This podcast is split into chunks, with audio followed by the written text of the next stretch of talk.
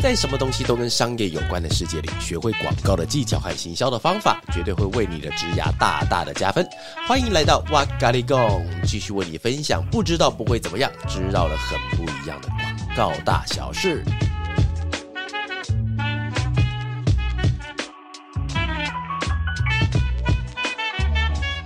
真正高兴的见到你，耶，满心欢喜的欢迎。嘿，很高兴我们又跟大家在空中相见了，欢迎来到哇咖里贡，我是哇哇，我是 Vic。耶，好了，今天我们想要跟大家聊聊哈，就是在这个超级竞争的时代啊，其实现在这个时代真的很竞争，对不对？所以我们要在这个竞争的时代，要怎么样可以让自己更跳脱出来？哎，老实说，其实哦，我觉得在以前的时代，就是以前是我还，我刚刚差点讲说我还年年轻，我还年轻。哎，你没听过这首歌的？哎，还年轻，心情还不定。有听过？没听过？这是时代时代港的他的表照吗？表情深深的刺痛了我 啊！其实我在以前的时代，其实苦干实干是可以出头的。像比方说，在我以前刚进到这一行的时候，我在之前的 podcast 或在直播跟他分享过。其实我是当时在刚进到广告公司，然后我可以真的是可以用时间去换钱的，你知道吗？所以时间换钱就是你在现场，假设你就不要回家。你就不要休息，你就拼命的做。其实长官是看得到你的，但其实这是在以前的时代哦。但现在的时代，我觉得各位哦，尤其是因为我有看我的那个粉丝的结构，我们不是可以看到粉丝结构嘛？哎，现在可以形容我的叫粉丝哎，其实蛮开心的。每一个指标啊，有个指标性的人物啊。对，以前就只能讲说，哎，旁边有位朋友正在听我，但是现在慢慢人数变多了，然后大家喜欢我的东西，可以叫粉丝，我好开心哦！谢谢大家了哈。其实我觉得现在所有的朋友们哈，其实我觉得现在你们的生活其实比较。辛苦一点点，是因为比方说那时候想说，假设你今天有一排好，假设今天听众朋友你今天变成人家面试官了，在一个面试的场合里面，对面就一次坐了十个人，通常不会那么残忍的。但是假设是面试的十个人，请问你该如何在这个十个人里面挑选出来？其实很难的，其实真的很难被挑选出来，因为以前在我那个时代，因为我们的学习背景不同，因为我们获得的资源不同，所以人真的可能会有五十分、八十分到一百分，很明显会出现一种差距。但现在的朋友其实很难分出差距，六十三分、七十一分、六十八分，一排坐在那边的时候，因为每一个人获取资源跟学习的方式其实都大同小异，不会因为什么啊，你可能住在山里面，你无法学习，然后现在到哪都有网络，到处都可以找到资料，所以以前跟现在真的会有点不一样，所以要跳。跳脱出来真的很难，所以呢，那我们今天想要跟大家分享一个东西，就是你要在这十个人里面跳出来的话，必须要靠一件事情，那个东西叫什么？你知道吗？叫做说话。但是我们今天聊的说话，其实不是那种日常的对话，而是我今天想要跟大家聊一聊，就是在提案里面的一些小技巧。就是你今天要说话，而且你要跟对的人说对的话，这件事情其实很不容易啊。所以今天我们就邀请到刚才在前面跟我一起高歌一曲的我们的自媒体的伙伴，叫做道君，用一个新人的角度来帮大家来做个发问。那是因为我今我是哎，等等，我刚我刚叫你什么道君？对啊，应该叫你 Vic 对不对？对。可是你一开始来就叫我们叫你道君，已经没关系了。我觉得应该是没关系了，我已经不纠结这件事。不纠结，啊不纠结，哈哈哈。我先讲那天的那个背景状况，呃，因为我们上一次提案是因为我们是用原句。远距提案其实对我来说本身是一个比较难的事情。你说他会不会不紧张？我觉得他少掉的只有舟车劳顿的时间。就比方说，我要从 A A 地到甲地到乙地去的时候，中间那个时间可以省掉。但其实某种程度上其实更难提。尤其是我们在上次提案的时候，为什么 Vic 要在里面？是因为。哦，现在哎，这个现在这个时间只要有鼻涕就觉得很恐怖，哎，对，有种危机感。因为那天那天我跟我一个同事，就中我们很喜欢吃辣，我跟 Kelly 很喜很很喜欢吃的，就一起录那个京剧的那位那个讲，呃，干嘛跟解释？我跟观众朋听众朋友解释，那天因为我们中午很喜欢吃辣，我们就买辣椒吃，然后吃完后下午两根的喉咙就好痛，然后我们两个想说，我们两个坐隔壁，我们两个是不是发生什么事情就跑去快筛，喉咙异物感，异物感，异物完全的证明了是浪费国家医疗资源的两个人，所以我们那时候想说，好，因为我们。先不要吃辣，好了，好，都没事没事，大家平安。然后呢，那天我来讲说，因为我们是在线上做提案，是因为当那天的那个提案是我们第一次跟客户做我们今天的案子的整个的去提案，也就是说，我们之前可能只有在公司介绍，但是还没有进到创意层面的提案。所以上次刚好是我们第一次，而且刚好也是因为疫情的关系，所以我们就必须要远距离提案。然后那时候请 Vic 一起进会议室，就是因为我平常虽然一直在做，哎，看我刚哇，好玩，好好浓哦，因为因为我昨天，因为我昨天还有快筛一次，因为我家里有个小朋友，我很害怕，所以前提下最害怕是 Vic 嘛。然后那天呃，因为我虽然自己在做这一行，但其实我在做那个远端视讯的时候，我很怕那个东西会出错。那我之前就有一次，我为了要调整音量，然后我干了什么事，你知道吗？我把视窗关掉。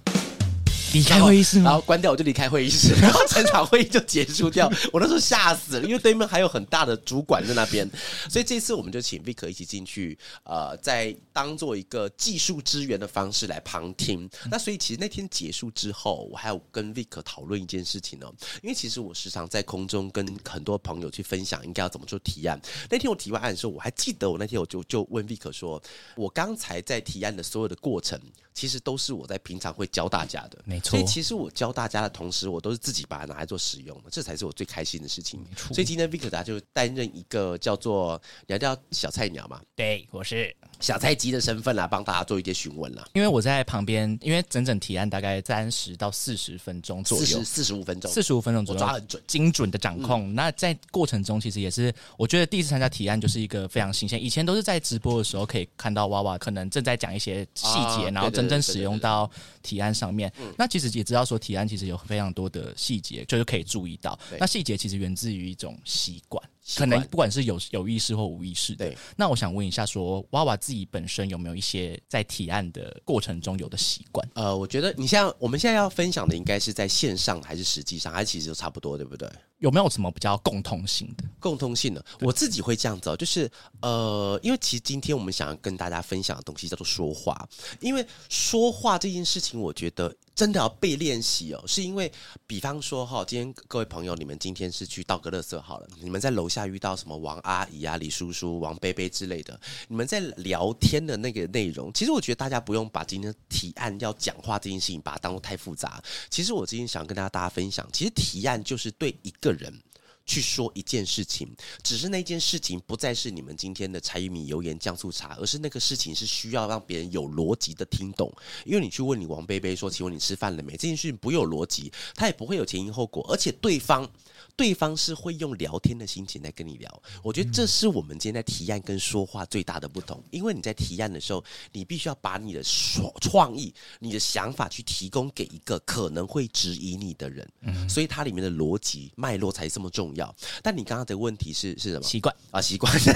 我的习惯是忘词，所以习惯是一开始进去的时候，我会先开始跟客户聊天，因为你仔细想一个状况哦，比方说我们今天一进到会议室。啊，我跟你其实我跟 Vick 假设不熟的话，我们什么都不要讲，什么都一直不讲不讲，然后等三二一开始，好，你好，我是 Vick，我们今天开始要做什么样的提案？很生疏，很生疏到快要爆炸，你知道，光想那个感觉就很尴尬了。所以其实我觉得今天如果要讲说习惯，倒不如说是我们的起手式是什么东西。所以起手式呢，就是我们当一进到会议室的时候，我们跟客户开口正式在提案之前，前面应该要有个东西叫做暖场。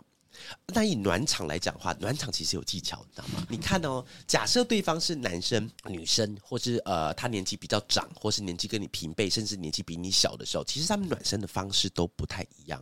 所以我进去之前，我会先习惯，我会先问一下，因为有跟我常去提案的同事都会知道，在之前，哎，其实我我应该有请你帮我做这件事情，对不对？嗯。比方说，我们今天要去听到演讲啊，或者要去做分享的时候，我一定会先请我同事先帮我查一件事情，就是对方会有几个人，我们今天的位置会在什么地方，然后我们的会议室大概多大？里面的话，我跟我后面的投影幕的相对位置是什么东西？我甚至会请他们把照片给我看。我什么东西都不要，比方说什么现场什么茶水，那都那都不重要，我可以自己带。但是因为硬体设施是我无法控制的，所以一定要先熟悉那个东西的位置。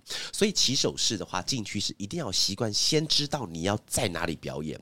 这个东西就会是我觉得在提案一开始起手式，然后回到刚才另外一个，就是我们今天既然要提到说话，在进去跟他们聊天的时候，我自己的习惯呢是尽量讲一些跟时事相关的笑话，因为因为我觉得让整个的提案气氛变好。是一个我们可以让接下来提案在沟通过程中可以更顺畅的一个方式。但是变好这件事情，我实验过很多。你可以聊生活的琐事，你可以聊以前的笑话，你可以聊很多东西。但是因为我们因为都会忘记，你不要讲金鱼七秒，我都七秒。我跟你讲，根本就记不得昨天发生什么事情。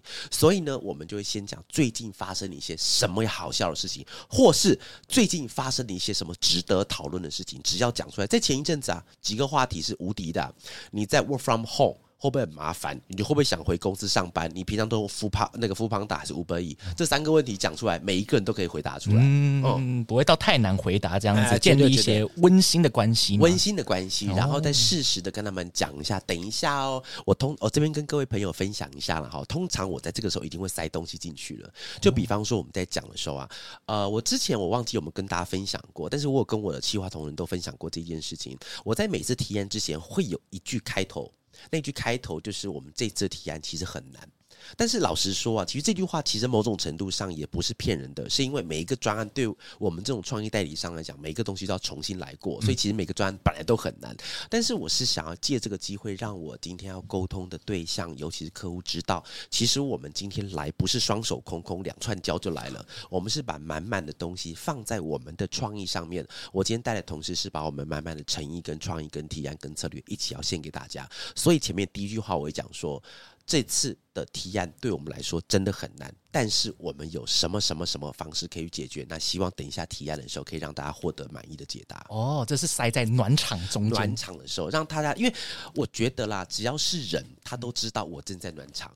因为在那个现场不会有人真心觉得说你要跟我聊天，而是因为等一下要开始了，那所以我们不得不讲一些话。这个情况之下的时候，但是啊，因为我们都知道这个目的，所以我们就必须要塞一些。等一下我们要讲到一些东西，让他们感觉到哦，等一下我们准备要开始。那这边对方哇哇，他们今天是带来满满的东西，诚意来的，像是预告式的那种感觉，有一点预告式的感觉。那如果是我今天其实我在旁边观察的时候啊，我觉得这边我问你，当时当时你在干嘛？我在抄笔记。哦，在抄笔记，对，我认真哦。你在抄你在抄什么笔记啊？就是说，因为我其实记到非常多，就有注意到一些娃娃的直播，其实也是非常注意到很多工具啊。然后我想说，哎，那实战上面我就好奇，实战上面真的有用上这些技巧？我有用到吗？真的有，有用到。有，给我一个掌声。对啊，我先我先说第一个，第一个我觉得是很重要，而且我觉得我自己在假想我自己在提案的时候，对，如果碰到这个情况，我应该要做什么，比较不会尴尬又不会太矫情？好紧张，就是什么事情？就是讲了好紧张的感觉。对方的称呼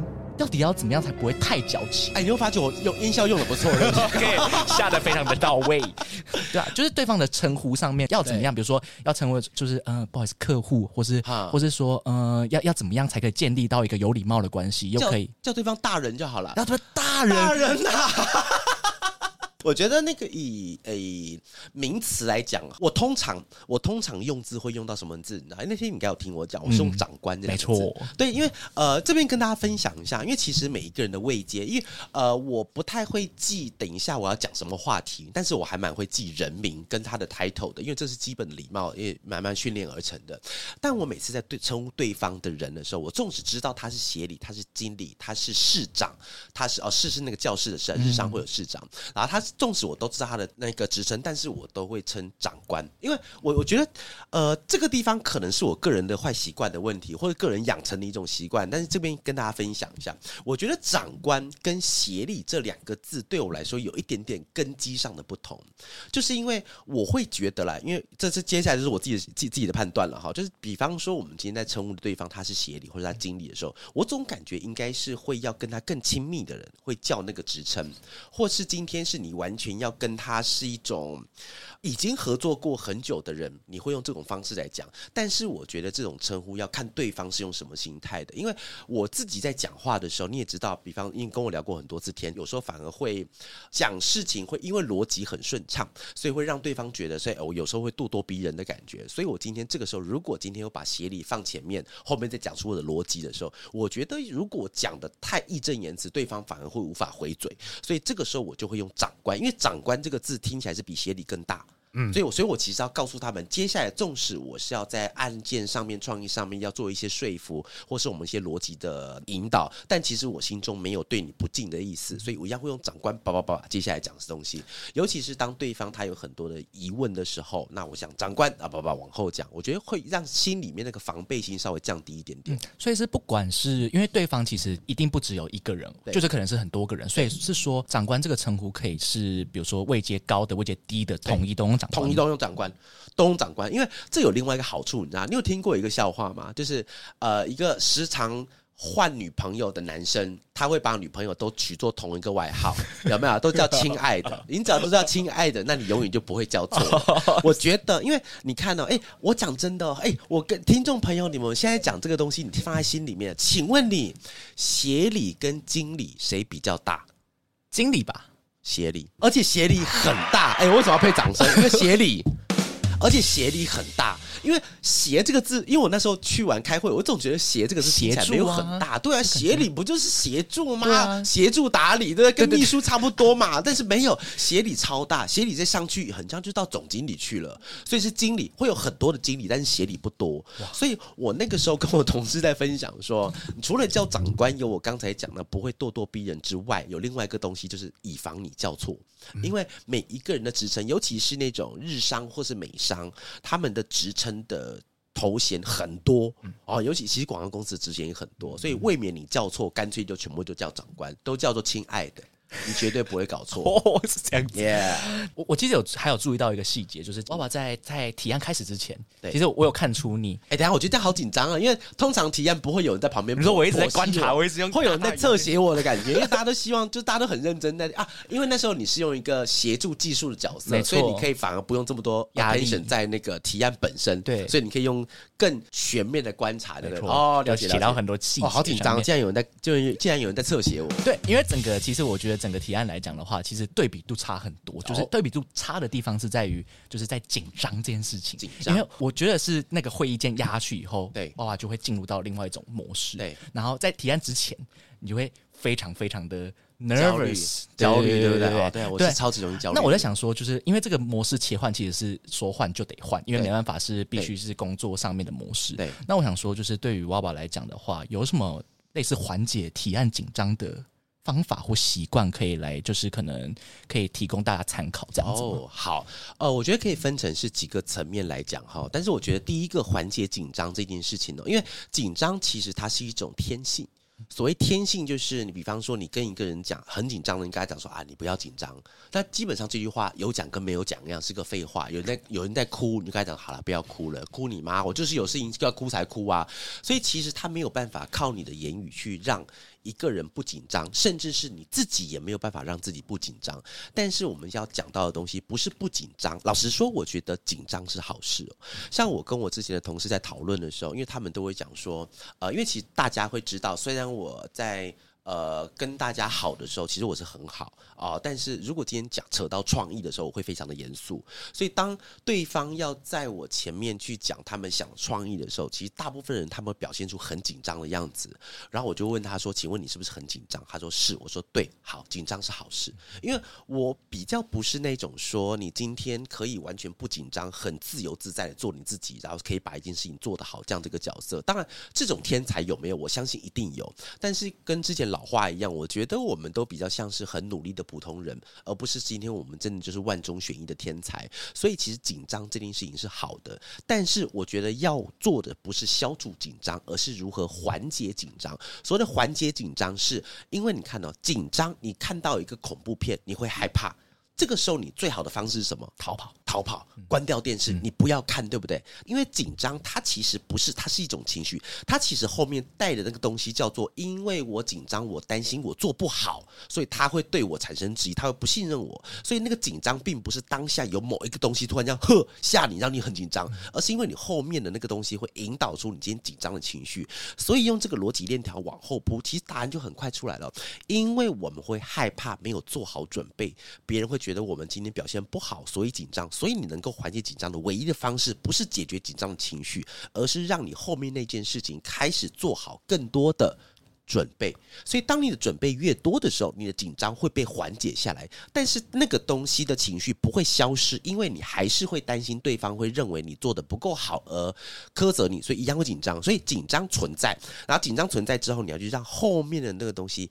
做越多的练习，可以越让你缓缓的消失掉。这其中一个层面哈，我觉得这个就是让你多做练习，而且练习哦，像你看那天你在听我在做提案，感觉很自在，对不对？对。我每次提完案的时候，我们同事都会跟我讲说：“哇，你看起来好自然了。”我跟你讲，真的，我在前面我就练了三次，一次提案要四十五分钟，我一个人坐在那个房间里面，我就是把视讯打开，而且那时候因为道君呃 Vic 在我我一直讲会不会你叫道君，还是把你叫道可好不好 好，今今今天以那个那个 Vic 来讲的话，你知道，因为我们在提案之前前两天，我就请他先帮我把机器先塞好，没错，就是先塞好，然后我在里面就真的在里面啵啵啵啵啵，没有人，我就整整套拳法从头打过一次，包含里面我要讲什么笑话，我要怎么开头，我要怎么结尾，完整的四十五分钟我走过三次。你真的啦，你不要说哇，今天天才，猪都会了，哎，猪不一定会了 哈，但是呃，你你资质努顿的人都会了，所以其实是可以靠练习让它减缓下来的。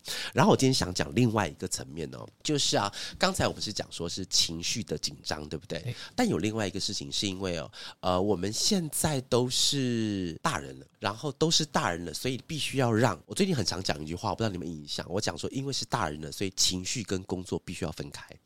这件事情，这件事情很，我觉得它某种程度很残忍，但是它是很真实的东西哦。像我举个例子，像我在上礼拜的时候，我那哎那时候是被谁访问呢？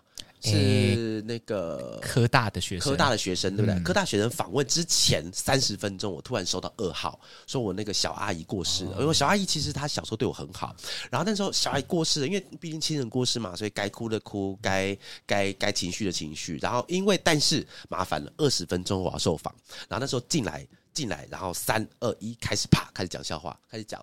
我觉得那个那个很自然。然后有一次我记得，那次我印象很深刻，是因为我最后那个同事他离职前，他跟我讲说，他因为他我们离职都会跟大家讲一些心里话嘛。那个同事，因为我们离职同同事都是好聚好散，他讲每一个说谢谢谢谢谢谢谢谢你的时候，他特别跑来跟我讲，他说其实那天他记得很清很清楚，是因为呃，我跟那位同事共同的案子。的设计出了问题，不是他出问题，是他的设计出问题。然后呢，那当时我非常的火大，因为他出了一些不应该犯的低级错误啊。这边也扯扯到另外一件事情，就是我觉得错误对我来分会有分低级跟高级。所谓的高级错误是，纵使你给我看，我可能都找不到问题，但是他出问题了，那个东西就是我们啊共同去就是撒给去把它去去把它解决吧。但低级错误就是，比方说我们今天。要开会的时候，但是我没带档案。举例啦，举例，这种东西就超级低级错误，它已经不是一般人可以做出来的东西了。所以当时我记得是一个低级错误，所以我当时非常的火大。但是我火大一直骂骂骂骂骂完了以后，下三十秒，然后有一个团队，摄影团队他们来我们公司要开会，所以我一。看到他们，我那个同事跟我讲，他亲眼看到我这边骂骂骂骂，哎，你好，来啊，然后很热情上去递名片什么东西。虽然说话，你是在半秒钟之内转换你的情绪，然后进去的时候，然后我一讲完话一样，因为因为我的习惯是我对任何的乙方，尤因为我我也是乙方，所以我对任何的乙方都非常非常的客气，因为我觉得我们两个呃都必须要服务甲方，所以我们应该是站在同一条线上去的哈，这样子，然后。我在那边讲讲讲讲讲，开开心心下完下完出去，他们一送出去，我就继续开始回标刚刚那件事情，情绪切换的很快。我觉得跟刚才那件事情也一样，就是我小阿姨发生的事情也是一样的，就是呃，每一个人都会有紧张跟情绪的时候，但是我因为我们是大人了，所以这两件事情必须要分开。但是我也是因为必须要分开这件事情，也其其实也吃了蛮多的苦头了。但是我之之后再跟各位朋友来分享。嗯，那如果说比如说像是这样子的情绪转换的话，那其实是不是也可以靠？练习这件事情，就是因为我们现在说的练习层面，应该是说，呃，你的只要资料准准备的够充分，基本上你可以掌握到大部分的节奏或什么之类，比较不会出状况。但是情绪这件事情，练习的层面感觉又不太一样，所以这样意识意识到我们是大人这件事情，好像也很很很难知道我们是大人。对对对，就是意识到，他有点像是咬舌头，就是呃，你你你有没有你有没有经历过一种很。讨厌或尴尬或痛苦的时候，你很想要发动一种情绪，但是你知道你不能发作，所以你只能去抓你的大腿，的那种感觉。假设啦，今天男女朋友出去啊，比方说你跟对方的爸妈见面了，好了，那对方的妈妈或爸爸讲话其实很鸡巴。假设是这种，因为我会举这个例子，是因为你不可能跟他爸妈吵架，你不可能，你只能撒给，你只能吞下去。所以这个时候你就会出现的那个反应，可能是掐自己的手啊，掐自己的大腿啊，那个那个感觉，我觉得情绪出来的时候你是要咬紧牙根的。然后，而且这种东西，我觉得好处跟坏处是同一个，就是因为它不需要练习，是因为你不断的会被迫练习。很多啦，像比方说，你今天面临的老板好了，你今天老板，你要今天他今天讲了什么东西，你觉得不对，但是你不能怎么样，suck it 吧。让你今天想要跟你的家人说话，但是你也不能怎么样，suck it，你就没有办法，你只要吞下去。所以那个练习是你会被迫。要去做这么多的练习，被迫变成大人的部分，被迫变成大人，听起来好可怜哦。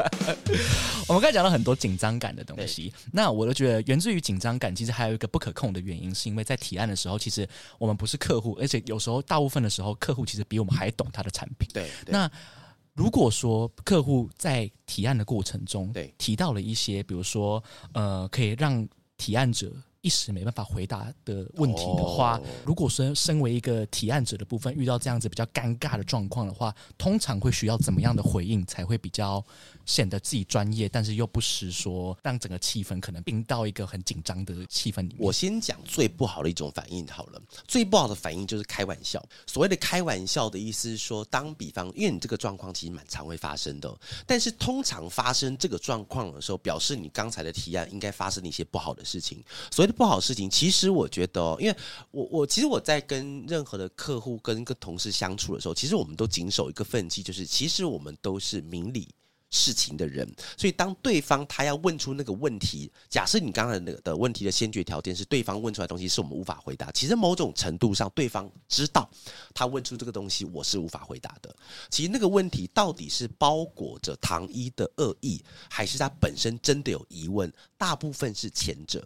因为其实他们会知道问这个问题你无法回答。讲真的，像比方说有些真正，比方说我们今天以商品来讲，我们今天是放到实体通路上，那客户就说：“请问你知道在通路上哪个卖最好吗？”我们不会知道。这个答案是没有人知道，除了客户之外，没有人知道啊。但是我们被问过这个问题，我被问过，真的被问过。但是问到这个问题，基本上对方已经是跟吵架了，他就是要找到方式把你给压制下去。通常提案到这个时候，已经不是一个好结果了哈。但是我先回到刚才那个话题，就是有一种最不好的方式叫做开玩笑，比方说是哎，你今天东西卖的好啊，没有了，你今天都卖很好吧？死定了！我跟你讲，别人他今天这个问题的问法，他不是要问你。他是要告诉你，因为其实他这个问题，他不是问号结尾，他是句号结尾了。你知道哪个东西卖比较好吗？他不是在问你，因为他等一下他要推陈出来，他下一个理论是要跟你上一个话去相冲的，他是要把你给压制下去。所以通常遇到这种状况的时候，如果你开玩笑，那真的就是在厕所里点灯。找死！你真的就是找死，你知道吗？所以这是最不好的。然后我先讲最好的状态是什么东西。其实老实说，呃，我先假设他今天不是包裹着恶意的糖衣好了。我先不是包裹着糖衣的恶意，我先假设不是这件事。他真的想问你的话，问到我不会的事情，其实蛮多的。因为其实我们毕竟是在做广告跟行销这样事情，我们并不是在做产品开发。以产品开发专家，其实真的是在我对面。我的我的专长是让你的东西给我以后。我去了解我的消费者，去把东西给推荐给他们，这其实就是广告代理商的角色跟存在意义。是因为客户他的专长是负责他们今天产品的开发，跟他们整个行销通路的铺展，甚至他们库存了很多美美嘎嘎东西都需要去顾。但是他们跟消费者中间是断裂开来的。我今天东西发的很好，但是为什么没有买？没关系，代理商在中间要去做。所以其实代理商的角色是在这个地方。所以当对方如果问出他们的东西的时候，我必须要老实讲，很多是我不知道的。所以当不知道的时候，你只要讲，保持着一个念头，你就不会出错。不好意思，请指教，三个字其实就解决了。但是你那个请指教，你一定要表现的很有诚意，而且讲完之后哦，你的双手麻烦拿起纸笔开始抄。因为这个跟对方教你的时候，那个心态会有关系。因为我讲完之后对方都没有动笔，那你今天是天才是不是？那你天才为什么本来就不会？那这个时候你就要把它记下来，有点像是我们今天在教各位听众朋友。假设你今天用思想实验哈，今天有个新同事到你的公司去了，去了之后呢，然后因为他白纸一张啊，很天很天真烂漫，然后你就跟他讲说这个部门要干嘛干嘛，然后他始终都是双手背后面，然后跟你讲是是是，你会怎么想？你会想说这个人好听话吗？不想说这个人是为什么都不记笔记？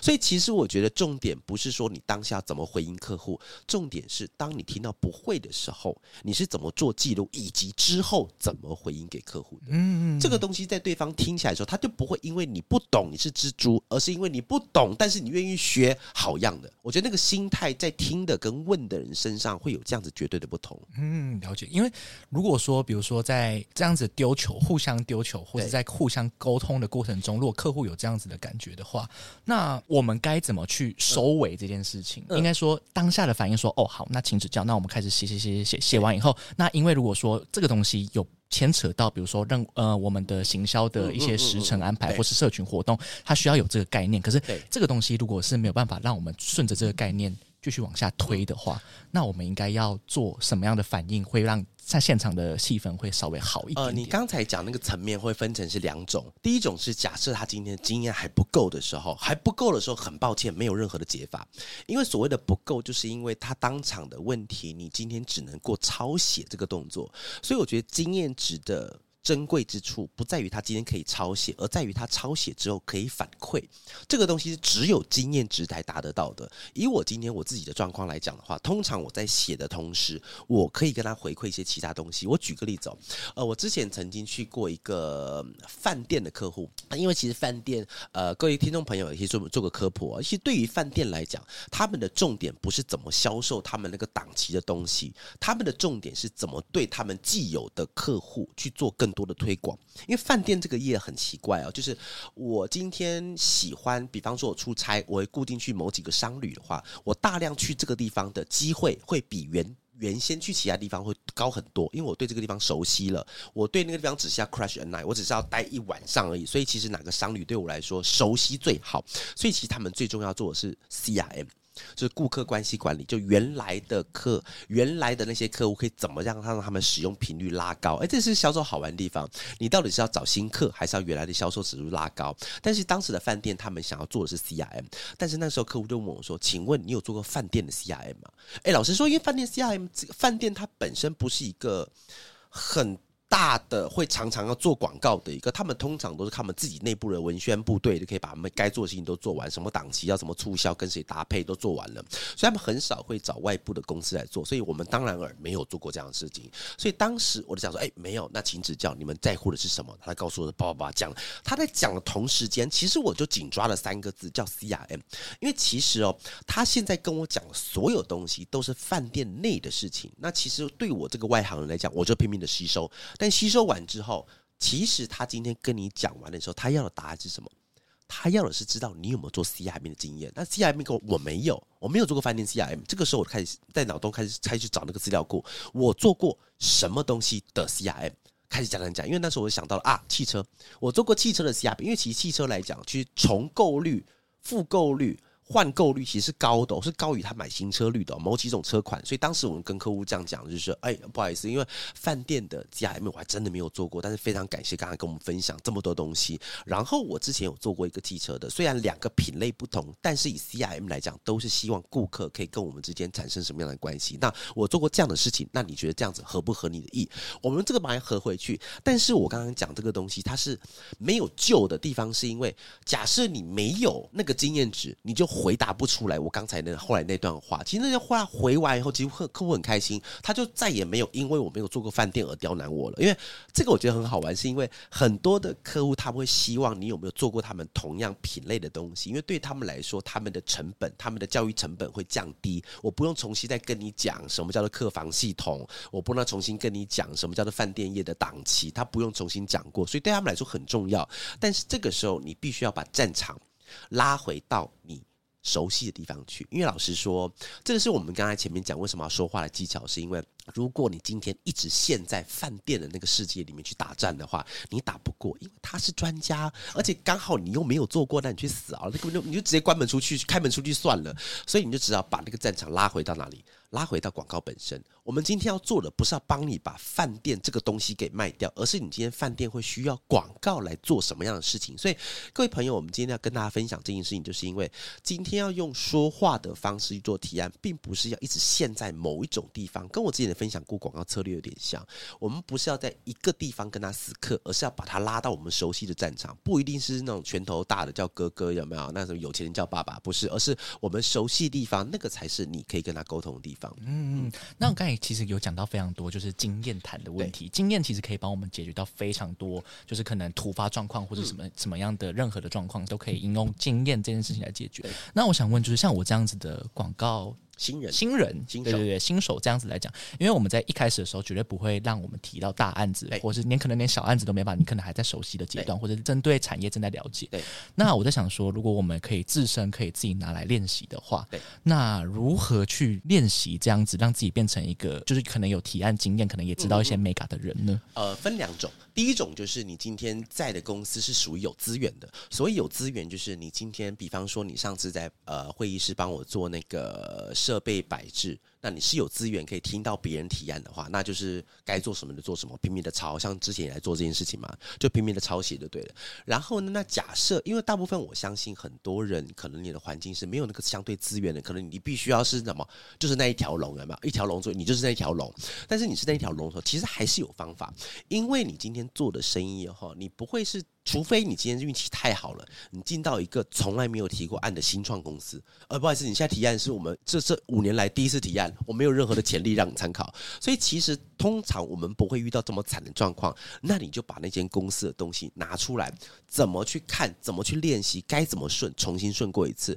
这个为什么很重要？因为其实你有发觉我刚刚讲的东西是不是拿？别人的东西来看，而是拿自己的公司来看，因为每一间公司有自己提案的逻辑不同。有些人他们习惯干嘛？他会把预算放第一页。哎，我真的看过，有些人看过有把把预算放第一页的。预算放第一页，可能是因为他们合作的客户，可能是这个场这个场景会比较发生在 B to B 上面。因为 B to B 的话，就是因为是 business 商对商嘛，所以其实你一开始钱就已经定在那个地方了。所以在这个架构之下，我们可以怎么做？或者是今天我们今天是比方说室内装潢啊，或是一些钱。已经 lock 在那边永远不会动的人的情况下，那先讲，而且他不是跟你看价钱，他不是跟你讲说我们家里要这样，而是他只是一个，他只是个走流程。我价钱已经在这边了，我们都知道，好往下讲。然后有些公司他的习惯就在最后面的时候，甚至会放上一些我们公司的组织，哎，会放公司组织的。为什么放公司组织？你知道吗？因为呃，有时候你遇到的一些客户，我先讲一个业界的小秘密好了哈，小八卦就是很多的客户他们会换代理商。并不一定是他们做不好，而是因为他们太忙。哦，当对方太忙的时候，他就没有办法把心思放在我们的身上。但是这个地方，我觉得不会有谁错，因为代理商必须要接生意才有办法赚钱。那客户需要你很专心为我做，才能够把东西做好。但是这两者他没有办法 always 都。合在一起，因为可能是客户的钱不一定够，或今天我们的组织代理商的人不一定够，他一定会是因为现实的因素而产生这样的因素。所以在最后面的时候，如果你今天真的很想把一个客户砍下来的话，后面会放张组织图，是我因为这个客户，我会安排几个人在里面，几个人在里面，几个设计，几个计划，几个业务，几个城市，一路给你看，甚至要跟他们讲。还有另外一种可能，为什么要这样放？是因为竞业条款的问题。就是我们跟他讲说，比方说我们今天做银行好了，那银行彼此之间的秘密其实很尴尬，有没有？所以跟他讲说啊，我们今天因为要做同一银行，但是你也知道我也做另外银行，所以我们的人员怎么分配，给你看，让大家看一下，走个过场哦。我们都知道我们会彼此遵守那个保密条款，这样就 OK 了。哦，所以其实每间公司他们的提案的逻辑不一样，所以你你就去找，而且建议大家去找离你最近的。呃，因为为什么要找最近的？是因为。档案一定有分成历史以前的跟最近的嘛？因为其实历史以前的可能是他们已经离职的人做的，那现在人不一定是接受那一份的，所以你就拿最新的，因为最新的毕竟是现在还活着的人，他们能够接受，那你就拿出来重新再看过一次，再走过一次，重新再练一次。这边有个不变的一个方法，就是不断的练习。我之前呢，因为我后来我们公司同事也被我感染到了，就是因为我会在会议室里面，我就一个人在那边，就是如果我今天是要练习那个呃面。面对面的提案的话，我就是把东西都摆好，然后在里面就是大声的讲笑话哦什么的，一个在会议室里面嘻嘻哈哈这样子。其实这种状态，只要是提案的时候，每天都会看到我发生这样的事情。纵使是我今天要做这样事情，我都必须要去做练习。那何况是今天在提案，更要刚开始的时候，不要讲新人，我觉得不管是新人或者像我这种老人，我们都应该要做这样的事情。嗯，我很不相信一件事情叫做场上见。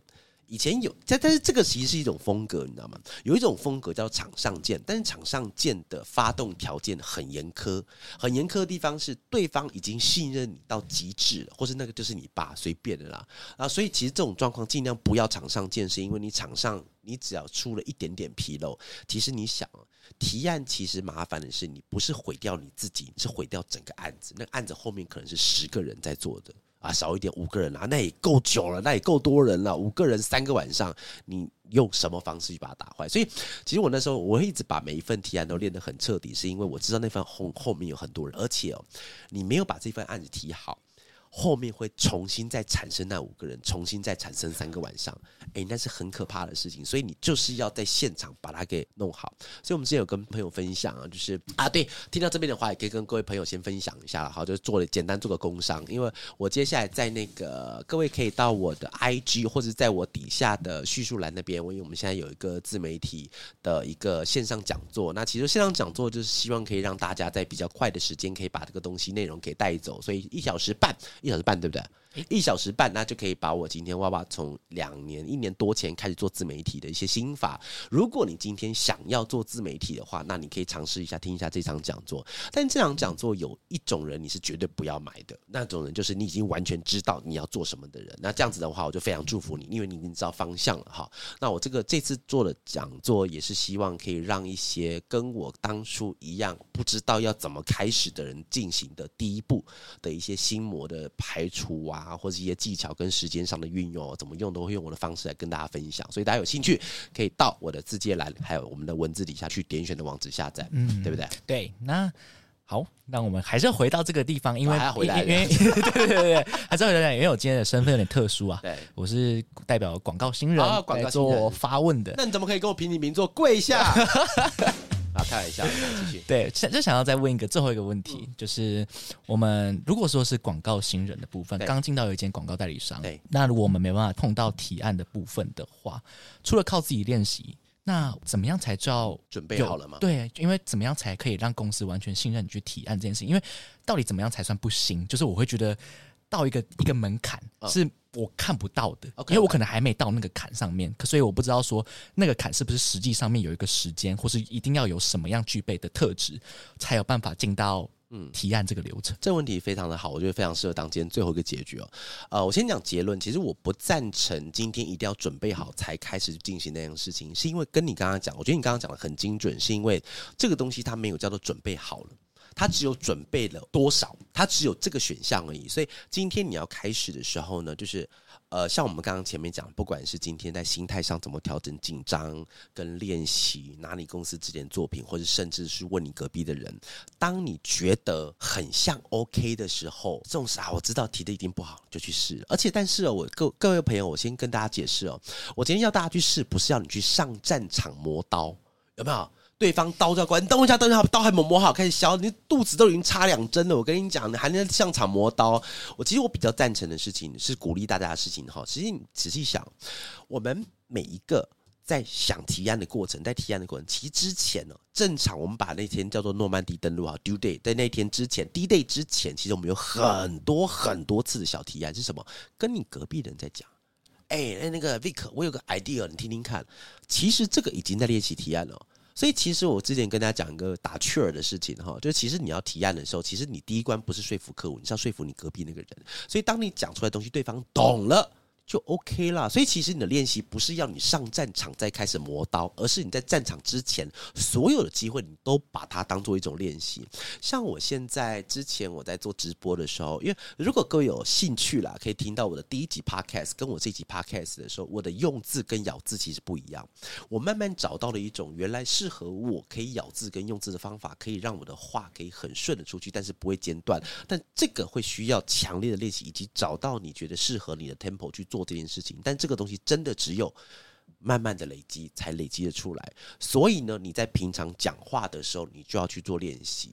所以有意识的练习，有意识的练习，对，嗯嗯，了解。好，那其实我觉得今天跟那个 Vic 空中聊天也蛮开心的哈，而且而且我跟你录第几，这是第几次啊？其实第四次，第四有第四次吗？有啦，真的吗？真的真的真的，第一次是不是很紧张？还记得吗？超紧张，我头一直。不知道摆哪里，不知道摆哪，同时不知道摆哪，是要躺着还是睡着哈？但我觉得其实今天跟特别会找 Vic 来聊这件事情很好玩，是因为呃，当天其实 Vic 他是真的是用一种新人的方式来听我做提案，而且当天我提案的呃规模其实还不小，而且其实全部人他们都很努力在做这件事情哈。那我们提到现在，其实目前正在执行当中，那执行完的时候也希望可以让大家看一下。但题外话，因为我们在做的是一个食物的牌子，哎，我现在每个礼拜晚上我都会吃一次那个东西，真的。真的真的真的，因为平常平常我不一定会吃，因为可能怕水肿或者怎样。但是我每天晚上吃，因为我觉得好好吃。我每次讲完那个东西，我记得想好好吃。好，有机会跟大家，接下来我就跟大家分享一下我们到底做了什么东西，好吧？那个东西我觉得非常的有意思，现在正在如火如荼的进行中。好，那其实我们今天进行到最后面呢，等一下我们会有一首一样是片尾曲来跟大家分享一下。但分享之前，有个心里话来跟大家讲一下喽。在提案的现场，虽然有很多的小技巧，包含我刚才分享的各种的技巧，但不是要。但如果你今天太频繁的使用的话，也可能会让人感觉到你不是那么样的诚恳哦。学会这些技巧，并不是要我们变得油嘴滑舌，而是可以更知道如何把重点有逻辑的说出来，而且对方还愿意听。提案其实就是对一个人说一件事。以上就是我们今天的哇咖喱贡。最后要感谢讲者，但是也其实要感谢 Vic 哈，今天可以陪我们在空中一起带大家来聊一些关于提案的一些事情哈。那如果你今天是上班、上课或下班、下课路上的话，听的这些你们自己，如果在路上捷运、公车走路太大动作很奇怪的话，你可以在心里给自己一点小小的掌声，因为你们愿意听这些广告行销的知识和内容，相信你们对于未来的工作都有一定的想法和憧憬的，给自己。一个掌声吧！有一天，我们也有可能会在这条路上相遇喽。如果早上、中午、晚上没有见到你的话，早安、午安和晚安。In case I don't see you, good morning, good evening, and good night。谢谢各位了。